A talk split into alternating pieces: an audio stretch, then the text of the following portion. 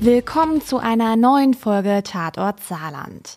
Mein Name ist Sarah Umler, ich bin Vize-Digitalchefin der Saarbrücker Zeitung und mir gegenüber sitzt mein Kollege Michael Jungmann. Heute sprechen wir über einen wirklich grausamen Mord an einem kleinen Jungen. Also hier schon mal eine Triggerwarnung. Es geht heute um sexuellen Missbrauch und massive Gewalt. Der Fall spielt im August 1988, also vor 35 Jahren. Das Kind wurde verschleppt, missbraucht und brutal ermordet. Michael, was ist denn über die Tat bekannt? Am Morgen des 7. August 1988, das war ein Sonntag, wurde auf dem Gelände der früheren Schachtanlage, dem Ostschacht zwischen Ottenhausen und Klarental, die Leiche des kleinen Martin Z gefunden.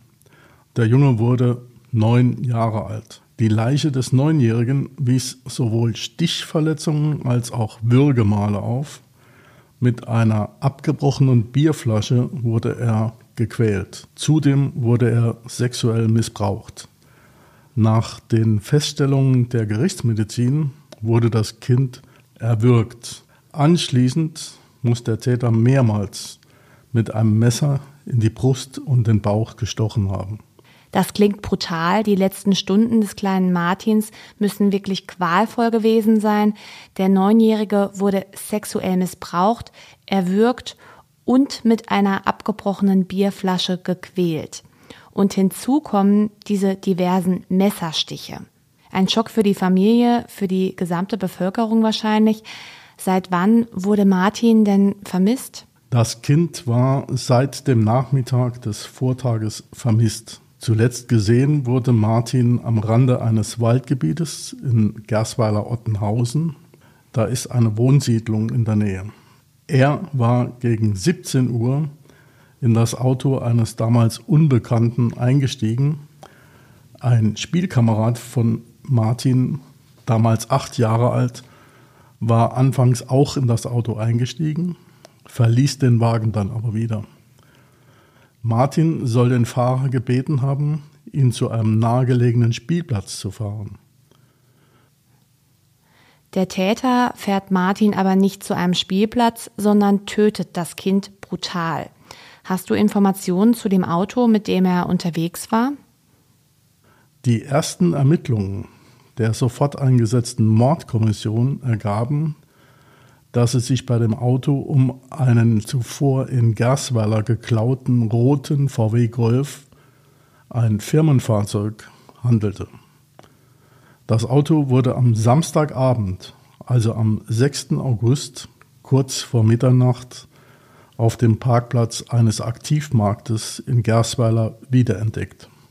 Das Auto führt also leider nicht zum Täter. Und dieser Fall um den kleinen Martin, ja, das ist der Horror aller Eltern.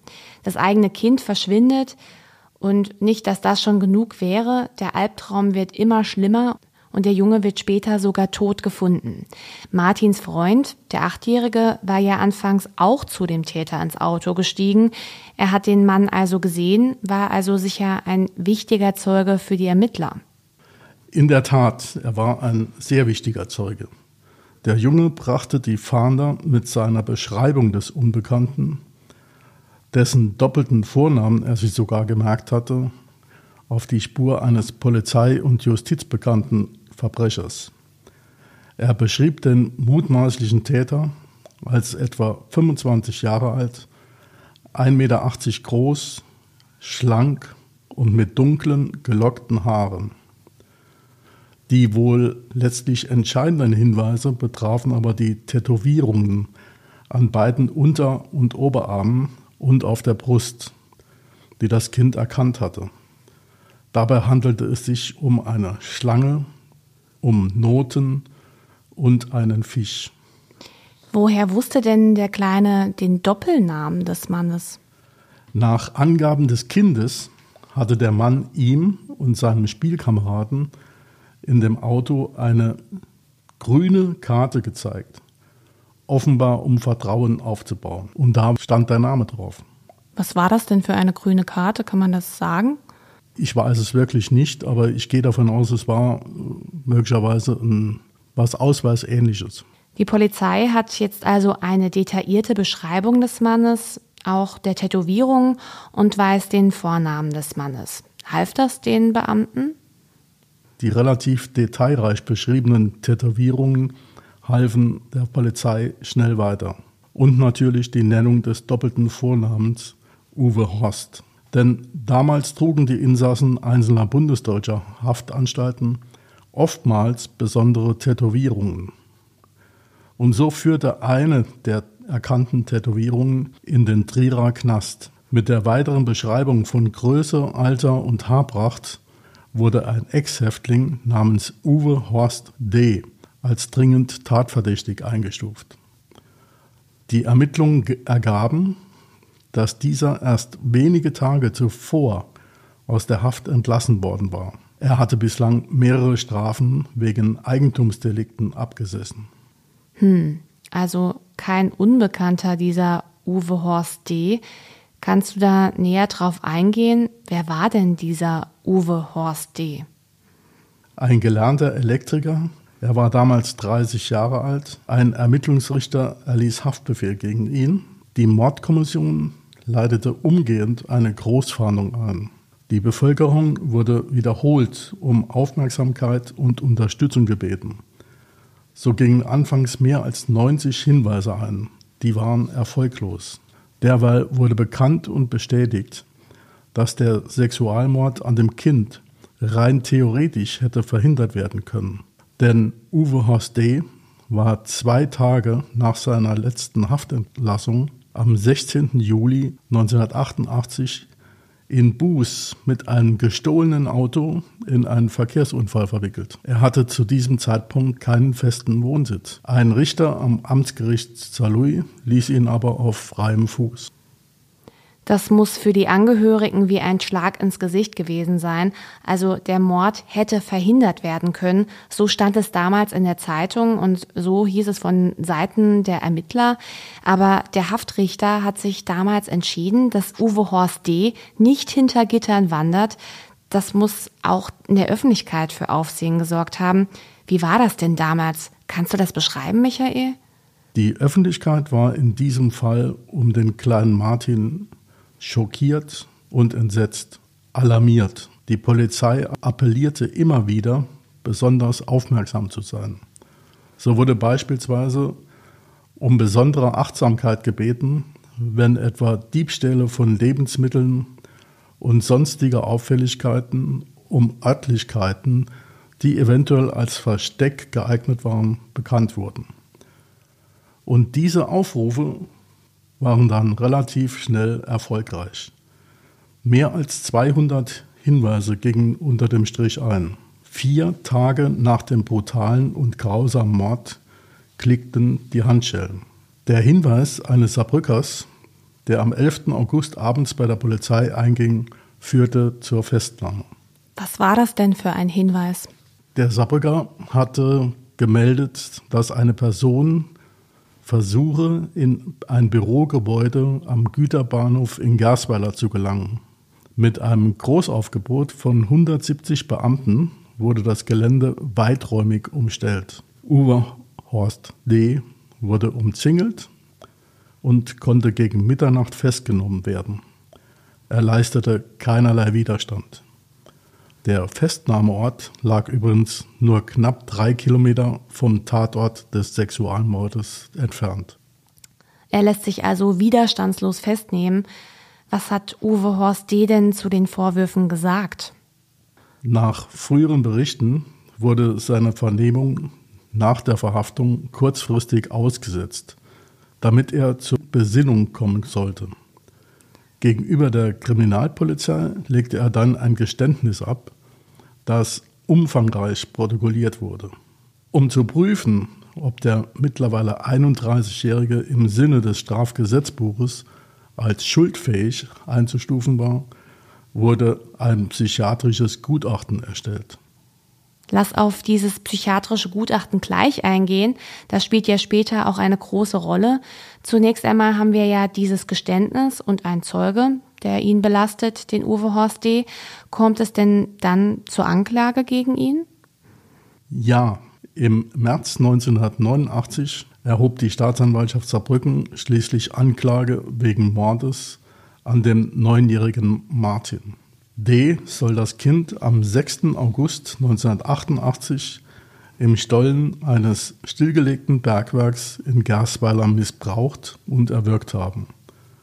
Die Anklage ging damals bei ihm von verminderter Schuldfähigkeit aus. Ein Anlass dafür war wohl auch seine Alkoholabhängigkeit. Mhm. Wie lief denn der Prozess damals ab?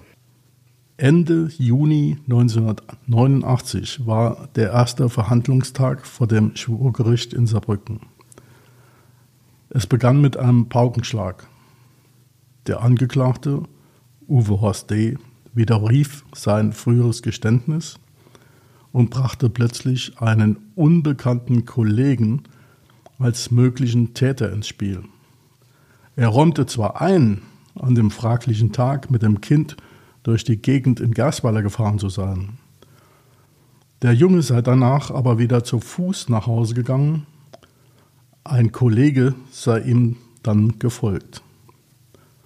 Auf Nachfrage des Gerichts betonte Uwe Horst D. sein früheres Geständnis bei der Polizei, das ja ausführlich protokolliert worden war, sei erstunken und erlogen. Dies hatte für die Richter zur Folge, dass sie in eine umfangreiche Beweisaufnahme mit Vernehmung aller Zeugen einsteigen mussten. Schon am zweiten Verhandlungstag platzte deshalb die Hauptverhandlung. Hm. Uwe Horst D. bringt also einen Unbekannten ins Spiel. Dieser vermeintliche Kollege soll jetzt Martin umgebracht haben, klingt unlogisch und wird sich dann später auch als Lüge herausstellen. Der Prozess war also erstmal geplatzt. So ist der Stand jetzt. Wie ging es denn dann überhaupt weiter? Ein neuer Verhandlungstermin musste angesetzt werden. Der war dann Ende Oktober 1989. Uwe Horst D. sprach dann von einem erzwungenen Geständnis. Er gab sogar an, bei der Polizei sei er misshandelt worden. Für das Schwurgericht unter Vorsitz des erfahrenen Richters Franz Priester bedeutete dies, dass alle Vernehmungsbeamte gehört und sämtliche Vernehmungsprotokolle, in denen der Angeklagte durchaus erstaunliche Details zu der Tat nannte, in den Prozess eingeführt werden mussten. Mhm. Wurde der kleine Junge, der die entscheidenden Hinweise geliefert hatte, auch vor Gericht als Zeuge gehört? Ja. Nach dem widerrufenen Geständnis konnte dem Kind die Zeugenaussage nicht erspart werden. Seine Mutter bekleidete den Jungen in den Gerichtssaal und sie bestand darauf, dass der Angeklagte bei der Vernehmung ihres Kindes von der Verhandlung ausgeschlossen wurde. Sie sagte, ihr Sohn habe ausdrücklich gesagt, Mutti, ich habe Angst vor diesem Mann, ich will ihn nicht mehr sehen müssen. Nach der Tat habe der Junge nachts immer wieder nach seinem Freund Martin gerufen, berichtete die Mutter. Uwe Horst D.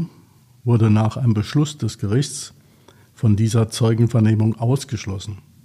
In seiner Vernehmung belastete das Kind den Angeklagten dann schwer. Der Junge berichtete, dass Martin mit Uwe Horst D. weggefahren sei und der Fahrer den Spielkameraden zuvor auf den Schoß genommen hatte. Martin durfte so das Auto lenken. Im Verlauf des Prozesses wurden auch weitere Zeugen gehört, die Uwe Horst D. mit dem Kind im Auto gesehen haben wollen. Und ein Polizeiexperte bestätigte, dass die Fingerabdrücke von Opfer und Täter im Auto und am späteren Tatort gefunden wurden. Du hast eben von einem psychiatrischen Gutachten gesprochen. Zu welchem Ergebnis kam denn der Gutachter?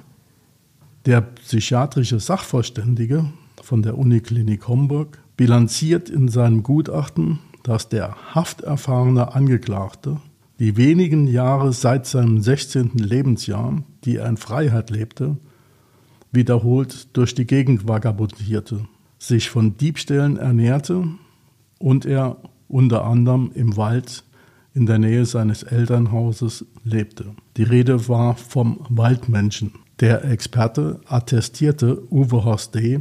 eine seelische Abartigkeit. Zu der Tat sei es nach seiner Einschätzung nach einer sadistischen Übersprungshandlung gekommen.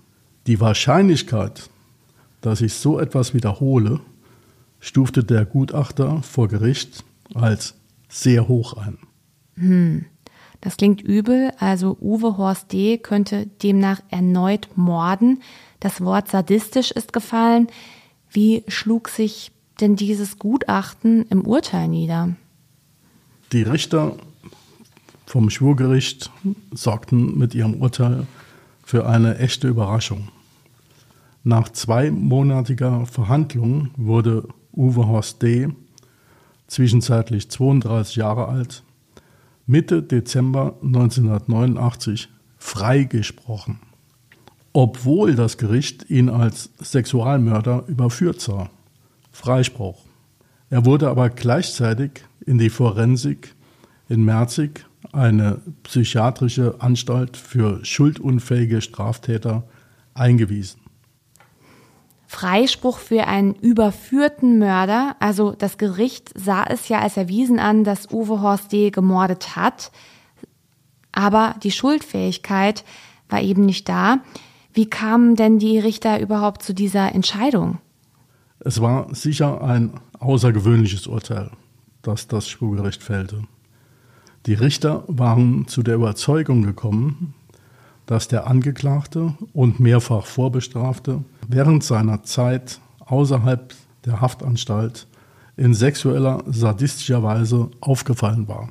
Für das Gericht stand zweifelsfrei fest, der mittlerweile 32-jährige Waldmensch hat sein kleines Opfer sexuell missbraucht, erwürgt und die Leiche anschließend mit einer abgebrochenen Bierflasche verstümmelt. Die Juristen kamen insbesondere auch mit Bezug auf das psychiatrische Gutachten zu der Feststellung, Uwe Horst D.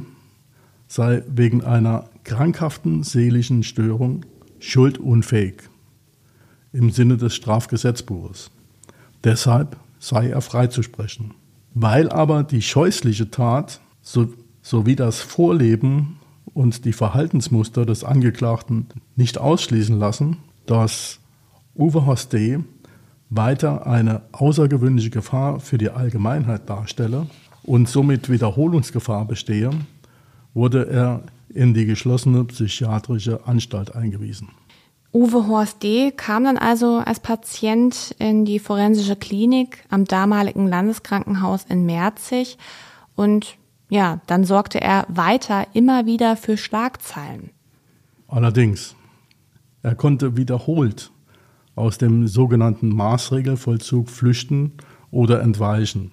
Das Amtsdeutsch macht da einen feinen Unterschied. Entweichen bedeutet nach einem Freigang, ob begleitet oder nicht begleitet, nicht mehr auftauchen, flüchten aus der geschlossenen Anstalt zu Türmen. Warum das so ist, da bin ich überfragt. Mhm. Keine zwei Jahre nach dem Urteil und der Einweisung in die Forensik genoss der damals als geisteskrank eingestufte Sexverbrecher am 7. Mai 1991 die Schnuppertage, ein großes Volksfest in Dillingen. Das klingt ja dubios. Wie konnte er denn da überhaupt hinkommen, nach Dillingen, zu dem Volksfest? Das haben wir uns damals auch gefragt die für ihn in der Forensik zuständigen Ärzte hatten dem als gemeingefährlich eingestuften Patienten Vatertagsausgang gegönnt. Mhm. In Begleitung von Pflegekräften. Seine Begleiter besuchten mit ihm eine Merziger Eisdiele. Uwe Horst D. gelang es, während eines Toilettengangs durch eine Hintertür des Cafés zu flüchten. Mhm. Während die ahnungslosen Pfleger angeblich noch ihr Eis schleckten, saß der als gefährlich eingestufte Patient D wohl bereits in einem Taxi. Ziel war Dillingen, wo er die Schnuppertage besuchte. Uwe Horst D. muss über Bargeld verfügt haben, denn von Dillingen reiste er wieder per Taxi nach Saarlouis. Und von dort wollte er wieder per Taxi nach Völklingen. Wie er zu dem Geld kam, wurde nie bekannt. Zwischenzeitlich war aber eine Großfahndung nach ihm ausgelöst worden. Ein Taxifahrer gab der Polizei den entscheidenden Tipp. Der Flüchtling, der Ausbrecher oder der Entwichene wurde aus dem Taxi in Richtung Völkling geholt und wieder in die geschlossene Anstalt gebracht. Das ist ein sehr übler Vorfall. Ich hoffe, das war jetzt der einzige Vorfall dieser Art, oder? Mit Sicherheit nicht. Oh. Ich erinnere mich, dass damals in Journalistenrunden öfter vom Haus der offenen Tür in der Forensik in Merzig die Rede war. Anlass waren mehrere spektakuläre Fluchtfälle. 1991 wurden allein in fünf Monaten 21 Ausbrüche oder Entweichungen registriert. Recherchen der Saarbrücker Zeitung ergaben beispielsweise, dass der Kindermörder D. bereits im November 1990 aus der Anstalt ausgebrochen war. Wie hatte er es damals geschafft? Er hatte mit einem Schraubenzieher, wie auch immer er an dieses Werkzeug kam, das Fenster seines Krankenzimmers aufgehebelt. Er spazierte dann seelenruhig davon, stand später in der Zeitung. Mehr als einen Tag und eine Nacht war er auf freiem Fuß. Und den Verantwortlichen in der Klinik und in der Politik verschlug es damals wohl die Sprache. Der erste Vorfall wurde lange offiziell verschwiegen. Selbst dem zuständigen Sozialministerium soll damals keine Informationen zugespielt worden sein, geschweige denn der Staatsanwaltschaft. In der Landespolitik schlugen diese Exkursionen von Uwe Horst D. hohe Wellen. Damit aber nicht genug. 1994 sorgte Uwe Horst D. erneut für Schlagzeilen. Er war wieder getürmt. Wegen einer Hitzewelle wurden damals in der Forensik in den einzelnen Patientenzimmern nachts die Fenster nicht geschlossen, nicht abgeschlossen. Patient D nutzte die Gunst der Stunde. Ihm gelang es, einen Stab des Fenstergitters durchzusägen, wie auch immer. Wie er zu der Säge kam, war damals nicht zu erfahren. Und er konnte dann aus dem Fenster fliehen und den meterhohen Stacheldrahtzaun unbemerkt überwinden. Anschließend war er für mehrere Stunden unterwegs bis ihn ein Polizeikommando zwischen Merzig und Besseringen stellen konnte. Da stand er bereits unter erheblichem Alkoholeinfluss. Das ist ja komplett verrückt, dass er so oft ausbrechen konnte. Wie ist denn die Lage heute in der psychiatrischen Einrichtung? Zwischenzeitlich wurde ein neues Gebäude für die schweren Jungs errichtet. Die Sicherheitsvorkehrungen wurden wiederholt verschärft. Die Lage ist heute sicherlich nicht wirklich entspannt. Nach jüngsten Informationen mangelt es an Personal und Platz. Und Uwe Horst D. ist auch heute noch Patient der Einrichtung. Das hat mir das Justizministerium gesagt.